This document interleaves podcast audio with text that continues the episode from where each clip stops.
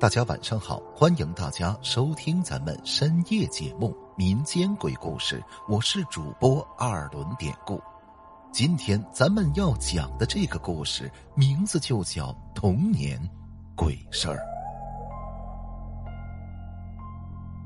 在我八岁的时候，我们全家人都搬到了新家，新家超级大，比以前的房子大得多了。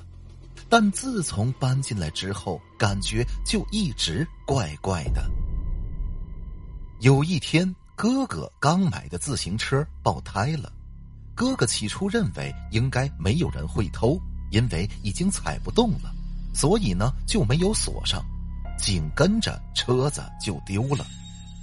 哥哥下楼去查小区的监控，我呢就去洗澡，刚洗一会儿，我就听到门外哥哥大喊。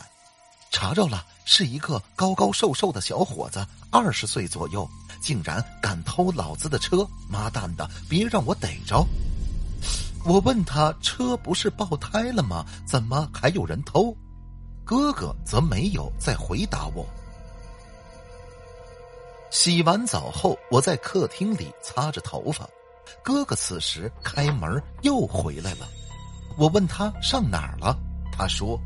废话，查监控呗。那个小偷长得很高很瘦，也就二十来岁，竟然敢偷老子的车！妈蛋的，别让我逮着！哦，我知道了，你刚刚不是回来跟我说了一遍吗？怎么又说一遍呢？哥哥此时看了看我，一脸的疑惑，不像开玩笑的说：“什么？我什么时候回来的？我刚回来。”你不会碰到鬼了吧？那时候我才八岁，自然胆子小，害怕的就跟哥哥说：“啊，你别吓我，我真的是洗澡的时候听到了你跟我说话。你说偷你车的人又高又瘦啊？对呀，他的确是高高瘦瘦的。”不等哥哥再说什么，我吓得一下子跑到房间的床上，呆呆的坐着。左看右看，生怕忽然有一只鬼站到我后面吓我一跳。那天我就是连睡觉都不敢闭上眼睛，因为我在洗澡的时候，门外跟我说话的那是谁呢？还有一次，十岁的时候，那天我妈妈让我把一堆废品卖了，还说最少有二十块钱。那时候我才读三年级。所以二十块钱对我来说是一大笔钱。就在我准备把东西拖出去的时候，这会儿我看到了自己之前找了好久的小汽车遥控器。嘿，怪不得找不着，原来是夹在这些废品里了。此时我低头捏住它，刚想把它拿出来，可那遥控器好像有灵性一样的缩进了废品堆里。那种感觉就像是在后边有一只手在跟我抢遥控器似的，因为它的力气很小，所以感觉遥控器的那头很像是一个小婴儿在拿着一样。我当时吓懵了，下意识的猛地用力一拉，拔出遥控器后就跑到妈妈的房间。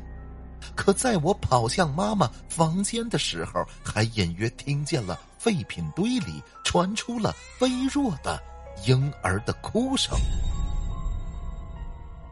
下边再说我读四年级的那次，那天爸妈出差了，要两天后才回来，这也就意味着我要过两天没有人看管的日子了。我终于可以丢开闹钟，睡到自然醒，想想就爽啊！那天到了晚饭的时间，我要跟哥哥到奶奶家蹭一顿饭。临走前我把家里所有的窗户都关上了，还特意检查了一遍。简单的说，吃完饭回来洗澡的时候，我发现厕所的窗户没关好，露出来一条缝儿。刚开始我以为是我忘记关，或者是没关好，于是随手啪的一下又把它关上了。可是第二天早晨起床刷牙的时候，我又看到那厕所的窗户没关上。我问了哥哥，他说没开。我以为或许是窗户本身的问题，也就没管太多，就拿胶布啊给粘上了。因为毕竟是厕所，窗户不关好，怕洗澡的时候会被外边看见。可到了第三天，我早晨睡到了十点钟才起床，迷迷糊糊走到厕所，眼前的一幕让我顿时睡意全无。因为厕所窗户上昨天贴的胶布竟然不见了，而且连一点痕迹都没有。我赶紧叫醒哥哥，把事情一五一十的告诉了他。哥哥当时还说我傻，是神经过敏。我检查过窗户，一点问题都没有。直到现在，我也不知道为什么会这样。除了上边这些，后边陆陆续续。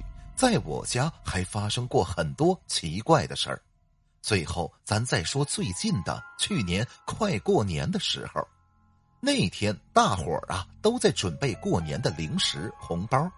当时我在厨房正在找东西，这会儿我就听见妈妈在外边叫我，我呢便走到妈妈房间里，开门就问：“怎么了？什么事儿？什么什么事儿？我没叫你啊。”妈妈一边心不在焉的回答我，一边还包着红包。我以为是我听错了，哦了一声之后，关门就准备离开。可是就在我一回头的时候，很模糊的，我竟然看到了一个白色的影子从我眼前飘了过去。我起初以为这是错觉，可是那感觉的确很真实。后来，我跟爸妈还有哥哥说起这个小事儿，我才知道，原来他们也经常碰到过类似的情况，只是大家都没有说出来而已。这些事儿困惑我很久了，直到今年四月份，我们全家搬到广州去了，这些事情呢，才在家里没有再发生过，所以我到现在还认为，就是之前的那个房子。它不干净。好了，今天的小故事咱们就讲到这儿了。还是希望大家能通过订阅、点赞、转发、评论本专辑来支持一下咱们节目，分享故事、进群聊天您都可以加 PPT 五九二八八。节目最后，典故再次感谢您收听咱们民间鬼故事。那朋友们，咱们就下集再见。